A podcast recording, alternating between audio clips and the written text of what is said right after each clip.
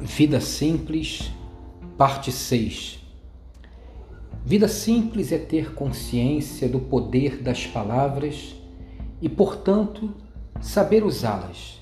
Na Bíblia, o sábio Salomão ensinou que as palavras são como espada penetrante. Provérbios 12, 18. E que a morte e a vida estão no poder da língua. Provérbios 18, 21. Conta-se que um certo rapaz procurou o filósofo Sócrates e disse que precisava contar-lhe algo. Sócrates então lhe perguntou: O que você vai me contar já passou pelas três peneiras?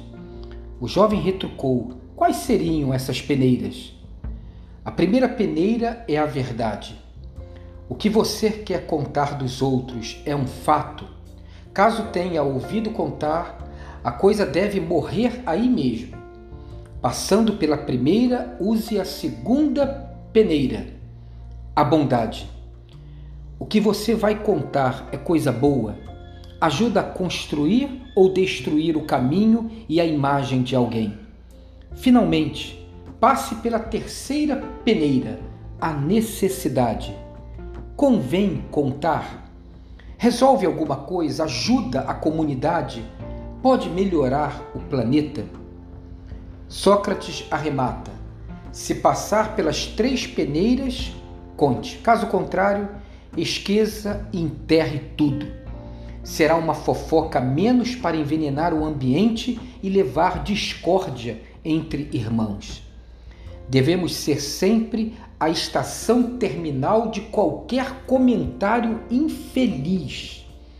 Os sábios escondem a sabedoria, mas a boca do tolo é uma destruição, diz Provérbios 10, 1. Vida simples é ter sempre palavras que gerem vida. Ensina-nos o apóstolo Paulo. Tudo que é verdadeiro, tudo que é honesto, tudo que é justo, tudo que é puro, tudo que é amável, tudo que é de boa fama, se há alguma virtude, se há algum louvor, que isso ocupe a sua mente. Filipenses 4, 8. E a nossa mente funciona com palavras.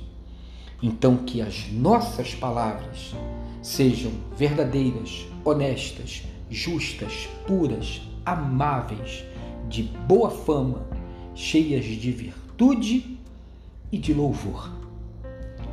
Tenha um dia abençoado e abençoador de palavras sábias.